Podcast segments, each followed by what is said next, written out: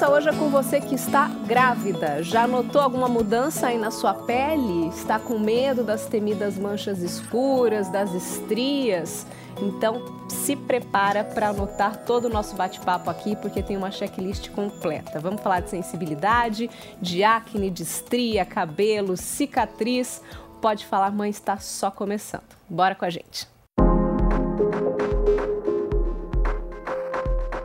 Bom, comigo aqui hoje então a doutora Annelise Dutra, que é dermatologista, pós-graduada em dermatologia estética e membro da Sociedade Brasileira de Dermatologia. Obrigada pela presença. Eu que agradeço, Lara. É um prazer estar aqui. Anne, diante das alterações vasculares aí, né, na gravidez, aumento dos vasos sanguíneos, a pele da mulher grávida já tende a ter uma sensibilidade maior, né? Isso acontece em que momento, como que as mulheres vão sentir já essa diferença de sensibilidade? Então, na verdade, quando a gente engravida, né?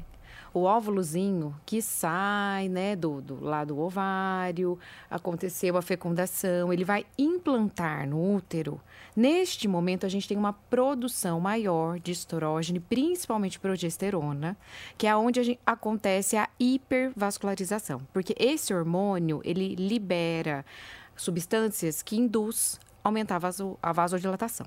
Tá? Quer dizer, já começa ali na fecundação. Começa logo após a fecundação. Então, é final do. A gente fala do primeiro trimestre, as primeiras semaninhas. E aí, no, na, no segundo trimestre, é que o boom aumenta muito. Então, já tem essa sensibilidade na pele. E como que a mulher pode notar isso, né? É uma, normalmente uma vermelhidão? Ou realmente ela tem, assim, o, o toque fica mais sensível mesmo? Algumas pacientes, algumas pessoas sentem como uma hiperemia, que é o vermelhidão, né? Porque vasodilatação causa isso, causa edema, que pode inchar, rubor, que é a vermelhidão, a sensibilidade, que é uma reação inflamatória, na verdade, uhum. quando é em excesso.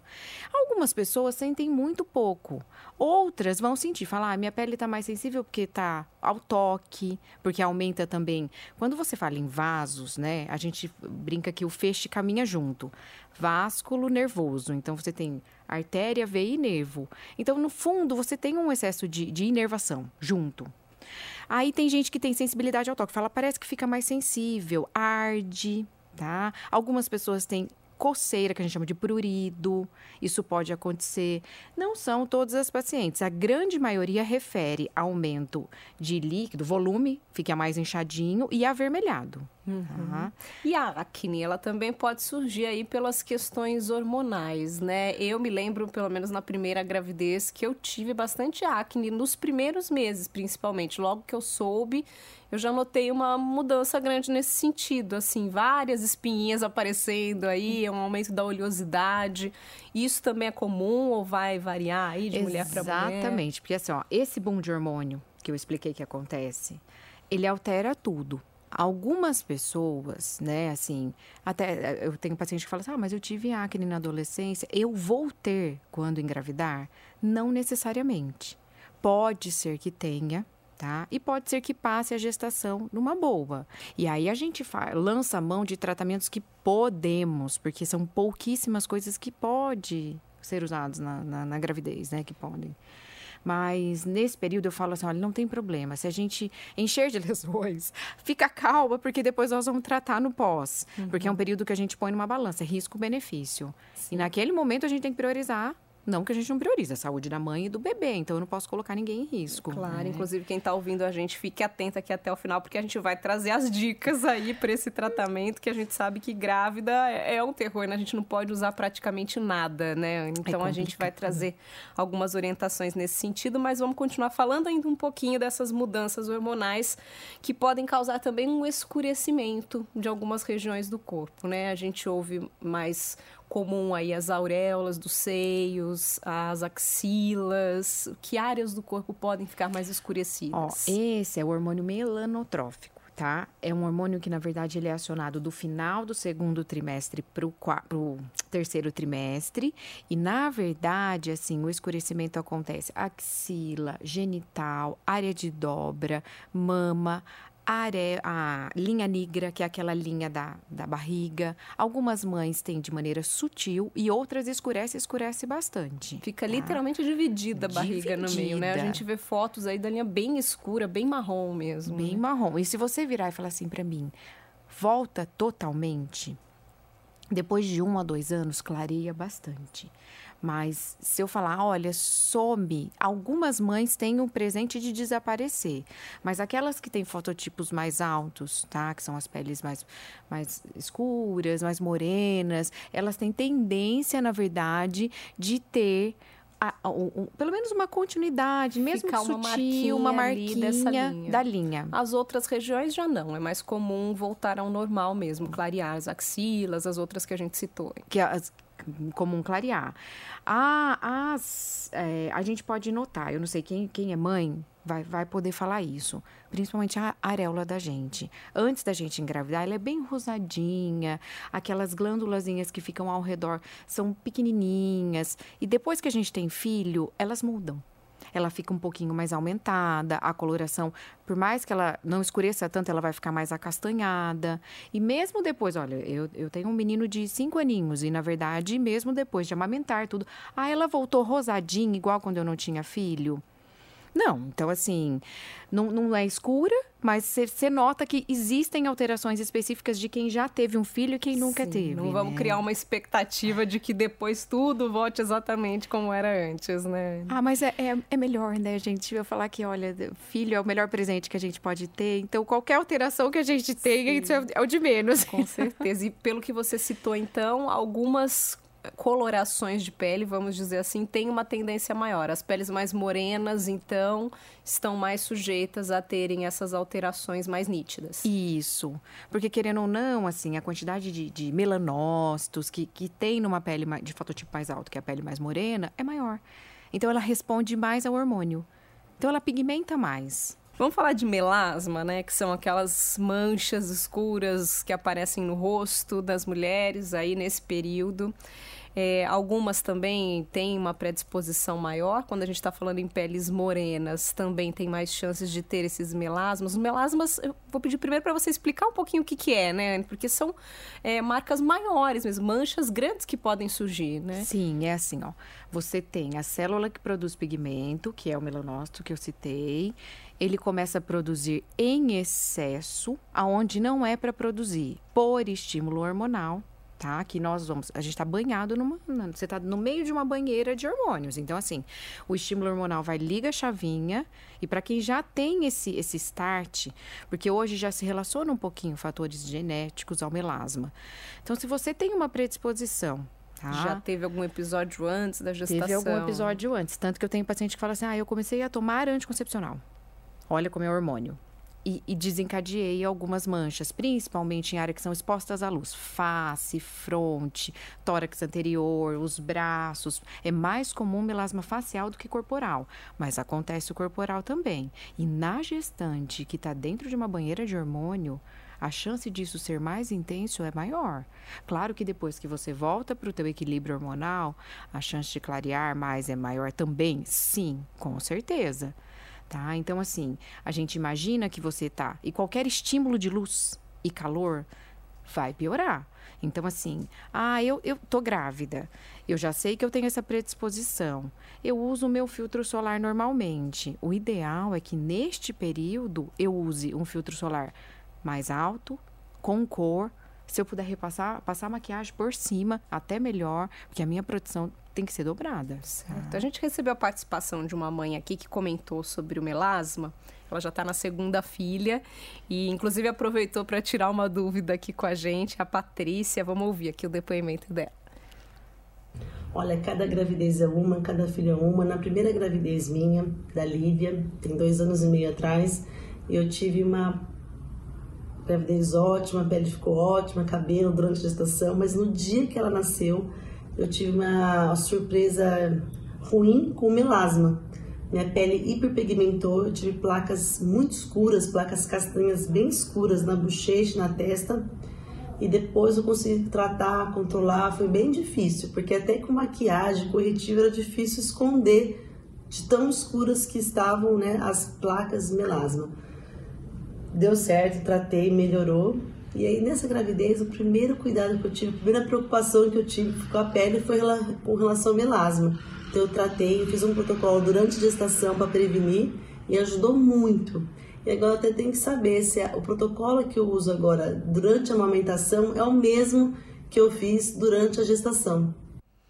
Bom, vamos lá. Antes de responder a pergunta da Patrícia, acho importante a gente colocar aqui. O melasma ele pode aparecer em diferentes momentos. Então, Anne, eu vou até aproveitar e relatar o meu caso, né? Eu já tive episódios anteriores e durante a gravidez, para mim foi uma surpresa. Eu falei, nossa, que ótimo, né? Todo mundo fala que a pele da, da grávida pode ficar escura. A minha ficou maravilhosa, não tive nenhuma alteração.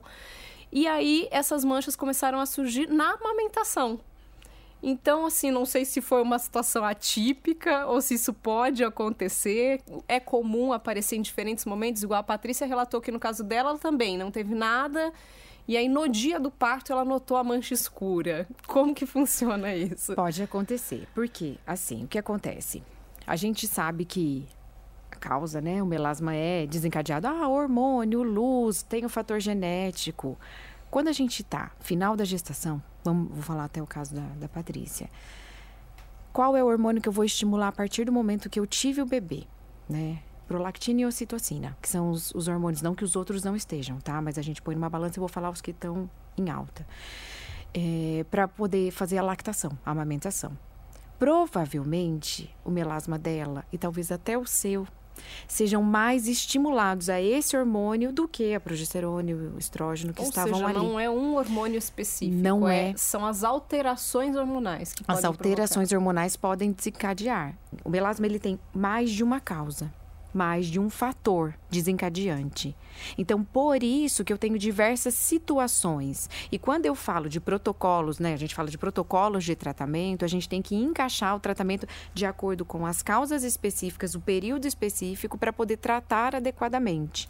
Respondendo a pergunta da Patrícia, então, para esse momento da amamentação, o ideal seria ela passar por uma nova avaliação e não simplesmente seguir o mesmo tratamento que ela teve ao até longo da porque gravidez. pode ser que neste período, passando pelo menos os dois, três meses da, da, da lactação, a gente consiga associar algumas outras medicações que no período da gestação a gente não conseguia. Com a primeira gestação aprendi isso. Tudo tem sua hora, né? A gente não pode querer antecipar as coisas e acabar prejudicando outros aspectos muito mais importantes aí do que Porque a às aparência. vezes até antes da gente engravidar, eu acho que a Lari também pode falar isso. A gente pensa assim: "Ah, não. Tudo bem, mas talvez eu nem me preocupe com isso, porque ah, já ouvi falar que não dá problema". Quando a gente engravida, vira uma chavinha na gente, assim. Primeiro que a gente se torna totalmente responsável pela vida de outro ser. E no momento que você acha que está colocando alguém em risco, algo que não tem estudo suficiente para aquilo, ah, nunca deu problema. Mas você fala, quer saber? São alguns meses, que seja um, um ano, dois anos que você vai amamentar, tudo bem. Depois eu lanço mão de coisas que possam melhorar. Existem coisas que eu posso tratar, vão me ajudar, mas eu também não vou pôr ninguém em risco. Sim. Então as pessoas, ah, você usou enquanto você estava grávida? Eu não usei. Eu sou muito clara com os meus pacientes, inclusive com relação a mim. Eu falo, ó, eu proponho para vocês aquilo que eu fiz comigo e eu não faço com os outros o que eu não gostaria que fizessem comigo. Com então. certeza. Vamos falar de cabelo um pouco aqui, porque tem aquela frase que a gente escuta muito, né? Que pelo menos para mim também fez um pouco de sentido, que o cabelo da grávida fica ótimo, é, melhora o brilho, né? Melhora o volume. E aí a gente, e a gente tem realmente essa alteração, não só no cabelo, mas os pelos de uma maneira geral. O que, que muda aí na gravidez? Então, nisso, o bom hormonal é, é, é ótimo, na grande maioria, tá, gente? Porque a grávida é uma caixinha de surpresa tá? Quando a gente vai estudar... Tudo que é... a gente está falando aqui não é regra, né? Não que é valha para 100% das mulheres, né? Porque, assim, quando eu estudo é, dermatologia na gestação, tá? Assim, eu acho que toda, toda a, a medicina inteira existe um, um, um capítulo à parte para gestante. O cabelo e os pelos em si, por causa do bom hormonal, melhora muito. Então, você tem um estímulo a crescimento de fios, tá? Melhora a secreção da glândula, então aumenta sebácea, melhora brilho, melhora textura, engrossamento. Então, assim, isso é maravilhoso no período gestacional. Os primeiros meses pós, tá, no puerpério, a gente tem um, o que a gente chama de eflúvio anágeno. Por quê? A gente tem uma queda dos hormônios.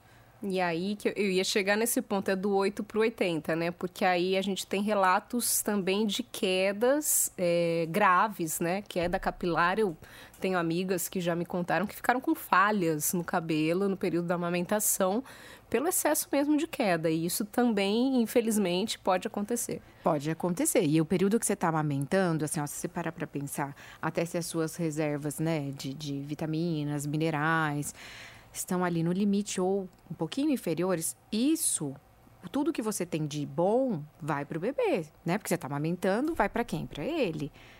Aonde vai ser mais, aonde a gente mais vai sofrer? Os nossos anexos: cabelo, unha, pele. E aí a gente dá prioridade para as coisas que são mantenedoras da nossa vida. Nosso corpo é inteligente, né? Vai Muito. priorizando o que importa e para ele o cabelo é um detalhe, é, é né? Um detalhe. Mas pra gente não, né? um de... não, pra gente é um detalhe muito importante. Quando a gente fala em queda, nesse período, principalmente aí pós-parto, tem indicação de suplemento, pode tomar vitamina, ou aí também é importante avaliar cada caso? Olha, muitas vezes, em muitas é, das minhas pacientes em puerpério, eu entro com complementação, sim. Voltando um pouquinho na gestação, pode ou não pode tingir o cabelo? Então, na verdade é assim, ó. Tudo que vai, vai penetrar raiz, tá? A gente não pode, porque a substância química vai piorar, tá? Então, assim, tintura, não se você falar tanto dermato, ginecologista, vamos ser bem contundentes com isso. E estamos falando de tintura, mas tem também aí as progressivas, é, né? Os, então, os tratamentos nossa, de uma maneira geral progressiva, química, né? química, não usar, tá? Assim, o que é permitido depois dos primeiros três meses, que é o primeiro trimestre, tá? Se você faz descoloração, que são as luzes nas pontas, tudo bem porque não vai pegar raiz. Que na, na, teoria não é muito o que a mulher quer, porque às vezes uhum. os cabelinhos brancos que você quer esconder e não consegue. Estão na raiz, né? então, assim, é tonalizante, que já é mais tranquilo, não usa uma química. Eles falam muito tem de um material específico, né, que não pode ter nessa, não nessa tintura. Amônia. É amônia o problema. E, e, aí, assim, você fala assim: olha, o tonalizante sem amônia, tudo depois dos três a seis meses, né? Que é mais pro final. Aí você usa e você dá um intervalo maior. Ah, eu vou tonalizar a cada 15, 30 dias. De jeito nenhum. Vamos para as dicas aqui, então, do que fazer em cada caso, né? Porque, como a gente já comentou aqui, grávida não pode nada, basicamente, quando a gente fala em medicação, em produtos mais fortes, né? Em ácidos. Então, vamos num passo a passo aqui. A gente começou, falou um pouquinho da, da sensibilidade. A sensibilidade, de uma maneira geral, a gente resolveria com hidratação hidratante à base de ceramidas, óleos, que são bem importantes. Isso, na verdade, vai nos ajudar até com outro ponto que, por exemplo, a elasticidade da pele, para eu não ter risco de estrias, porque embora algumas pessoas tenham predisposição, diminui o número, ou aquelas que não têm predisposição e só teriam por uma pele que não está tão hidratada, é que nem um elásticozinho. O elástico velho, se você puxa, ele esgarça e não volta mais. Então, se a pele está bem hidratadinha, ela tem como puxar e voltar. Então, e a sensibilidade diminui pessoas que têm prurido, alguma coisa coceira, a gente às vezes entra com algum antialérgico. Você tocou no ponto estria, acho muito importante que as mulheres também têm essa preocupação grande com a estria. E eu já ouvi, inclusive de dermatologistas, a frase tipo: não adianta creme, se você tiver que ter, vai ter. Se não, é, é uma questão muito mais genética e hormonal do que é, estética, vamos dizer assim. Você concorda com isso ou dá para dar uma equilibrada assim, com caprichando aí na hidratação? É o que eu falei, a gente, o fator genético ele existe. Eu sei que a predisposição tem ali. Ela já tem o fator familiar, tudo ela teve na outra gestação, mas assim, aí eu não hidrato. Além de eu juntar o fator genético, eu vou juntar o fator de uma pele ressecada, uma pele com pouca elasticidade, uma pele que está sofrendo e está sendo estirada. Quer dizer, se a pessoa piorar o pioro, quadro. Aí né? eu vou ter uma, uma estria só pela genética, ou eu tive uma estria por um estiramento ruim, porque às vezes a pessoa ganhou um pouco mais de peso e aí a pele esticou um pouco mais e eu poderia ter prevenido pelo menos essas. Uhum. Então eu acho que assim a hidratação é fundamental para todos nós. E a velocidade uhum. também, eu tô sentindo isso na pele agora na segunda gestação, né? Todo mundo fala, ah, a barriga aparece antes e realmente, assim, eu tenho a sensação de que minha barriga está crescendo muito mais rápido. Então eu, eu fico com essa essa preocupação, né, de, de hidratar bastante. Então, o que, que você indica? Você já deu algumas dicas aí? Óleos também são interessantes. Cremes à base de ceramidas, tá? Os primeiros cinco minutos pós-banho, geralmente é o período que a hidratação a gente absorve melhor. Então, passe o creme pós-banho, se não conseguir passar outras vezes durante o dia, que às vezes eu sei que a rotina é corrida, mas pelo menos nesse período. Tomar bastante líquido, tá? Comer coisa saudável. Líquido, gente, não é refrigerante, tá? Coca-Cola, essas coisas, pelo amor de Deus. Assim, líquido é água, suco natural, né? Assim, água de coco, chás, né? Gelatina. Então, assim, vamos hidratar direitinho a pele, porque a gente precisa de coisas saudáveis. Isso colabora né? também. Então, assim... Pra acne, o que fazer? Não é o Bom, momento de usar ácido, né? Isso é óbvio. É assim, ó. O retinóico, realmente, ele é proscrito, tá? A gente não pode usar retinóico em período algum da gestação tá? Coisas que não podemos. Retinóico, ureia, ácido salicílico, porque, por exemplo, ureia, muitos hidratantes têm ureia, então tem que ficar de olho nisso na farmácia. Grávida não pode usar ureia, tá? Então, assim, agora, existe ácidos que eu posso usar na gravidez, que talvez me ajude um pouquinho na acne, ele não vai diminuir e tratar a, a, lesão, mas assim, ele diminui a secreção da glândula, melhora um pouquinho mancha, por exemplo, ácido azelaico. Tá? Então é um ácido que ele é mais leve, eu consigo lançar a mão dele e nesse período a gente vai segurando. Eu não falo que eu vou conseguir tratar Sim. totalmente, mas pelo menos eu diminuo a secreção da glândula e controlo um pouquinho. Pensando nos produtos de beleza de uma maneira geral, os cremes para corpo, rosto, o que, que a gente tem que ficar atenta aí nos rótulos, né? De proibidos aí, né? Para as gestantes. Então, ó. Porque às vezes a gente já está acostumada, né? A usar um produto e fala, não sabe se na gravidez vai poder, não vai poder. O, o que, que indica aí o rótulo que é um alerta para as grávidas? Rótulo ácido retinóico e às vezes nem vem escrito retinóico, tá? Porque o retinóico ele tem uma gama. Então, por exemplo, ácido retinóico, tretinoína, adapaleno, tá? Então, assim, qualquer um desses não usar. Então, ácido retinóico não pode, não pode usar nada de ureia, tá? Então, porque às vezes você fala, ai, não, olha, eu tenho um hidratante que ele é mais potente ele tem ureia. Eu uso só nos pés e nas mãos. O gestante não pode usar. Então, assim, deixa a ureia de lado. Ácido salicílico, que é um ácido que a gente usa, na verdade, muitas vezes, para que, que tem em sabonetes para pele acneica, oleosa. Então a gente tem que ficar de olho nisso, porque às vezes você fala, ah, não, é só o creminho que eu uso no pé que tem salicílico. Não, às vezes um sabonete que você usa no rosto. Então tem que ficar atento aos rótulos. Tem que né? ficar atento aos rótulos. Tratamento de uma maneira geral, laser nem pensar, né? Quando a gente fala em botox, porque hoje as mulheres estão engravidando cada vez mais tarde, às vezes o botox já é uma realidade aí para as, vamos dizer, mais privilegiadas financeiramente falando. Também nem pensar, depois amamentando pode. Então, assim, ó, o que, que, que, às vezes a gente Aí você vai falar assim, ah, o laser, o botox. Ah, é a mesma coisa, não tem estudo que indique que cause algo ao bebê que é isso que a gente falou.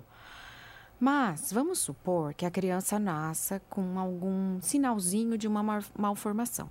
Por exemplo, ah, uma língua geográfica, tá? Que é um, um desenho na língua, que é já um critériozinho para algum que a gente vai juntando para fechar síndromes, tá? E aí você fica pensando, o paciente vai ficar assim: será que foi, na verdade, o botox que me causou isso?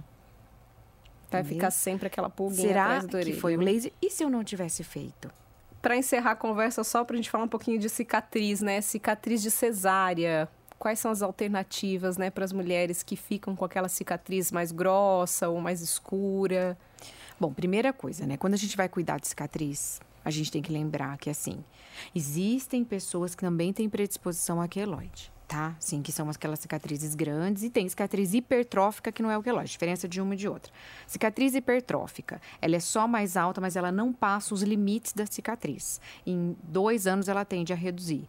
O queloide, ele passa os limites da cicatriz e ele não reduz sozinho. Tá? Vai precisar de tratamento e é até um tratamento danadinho aí, porque todo e qualquer machucado ou cicatriz ele pode ter outros queloides. Cuidados gerais para todo mundo. Nos primeiros dias pós-parto, Ai, doutor, eu tenho que usar aquelas calcinhas mais altas que segure o. Sim. O ideal é, ah, eu não vou usar a cinta inteira porque a minha barriga já vai estar um pouquinho mais inchada, gera um incômodo. Sim, eu não peço para usar cinta, não. Mas, Mas só algo aquela que segure que a cicatriz. Segure a cicatriz. Por quê? Se você. Porque a gente vai pegar o bebê, a gente vai amamentar, a gente vai dar banho, não dá para falar que não. Porque, assim, é um, seria um privilégio você ter alguém para fazer isso, mas é difícil, e até porque a gente quer, não tem como. Então, você, como você vai fazer as coisas, mantém, o movimento tem que ser o menor possível, de uma maneira que não estire a cicatriz. Então, primeira coisa, proteção, tá? Uma barreira durinha ali, como se fosse uma. Segunda coisa, tá? Depois que você tirou os pontos, você se fez, né? Porque hoje já tem as, as cicatrizes que você faz com pontos internos, tudo, mas se você, né, nesse período, dos primeiros 7 a 14 dias, usar os géis de silicone, eles ajudam a cicatrizar bastante. Quem tem tendência à cicatriz hipertrófica ou queloide, a gente usa até plaquinhas de silicone. Então, isso ajuda a cicatriz também a ficar quietinha no lugar dela e não aumentar, estirar, alargar. Então, são coisas importantes. Hidratação na área, óleo de rosa mosquita, que a gente usa muito. Até para hidratação do corpo, óleo de rosa mosquita também pode, tá? Então, assim, são coisas que fazem com que a gente tenha men um menor risco de ter uma cicatriz ruim. Certo. Tá. Perfeito. Acho que fizemos checklist completa aqui. Ele passou super rapidinho o papo aqui. Agradeço mais Eu uma vez sua presença, muito. todos os esclarecimentos aí. Obrigada, Lara. É um prazer estar com vocês. E, nossa, como é bom aquelas vezes assim. As pessoas falam, ah, são muitas mudanças, é diferente. Eu, eu tive até uma amiga que falou assim: nossa, de repente eu vou ser mãe, eu vou parar de fazer unha toda semana. Eu falei, olha de repente você não vai lembrar disso. Que eu acho que você ama tanto um outro ser que está vindo que os valores mudam. E é claro que as mudanças vêm, mas assim, ai, ah, falando em unha, esmalte é uma coisa que assim, quem tem alergia, alguma coisa na gestação, usa só hipoalergênico, é melhor. Perfeito, obrigada. Nada.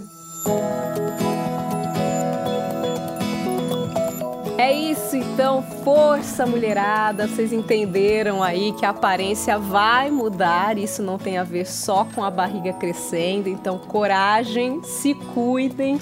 E se vocês conhecem amigas que estão aí no mesmo barco, compartilhem o nosso conteúdo.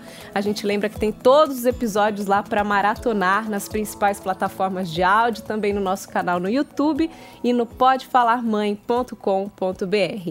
Beijos, até semana que vem.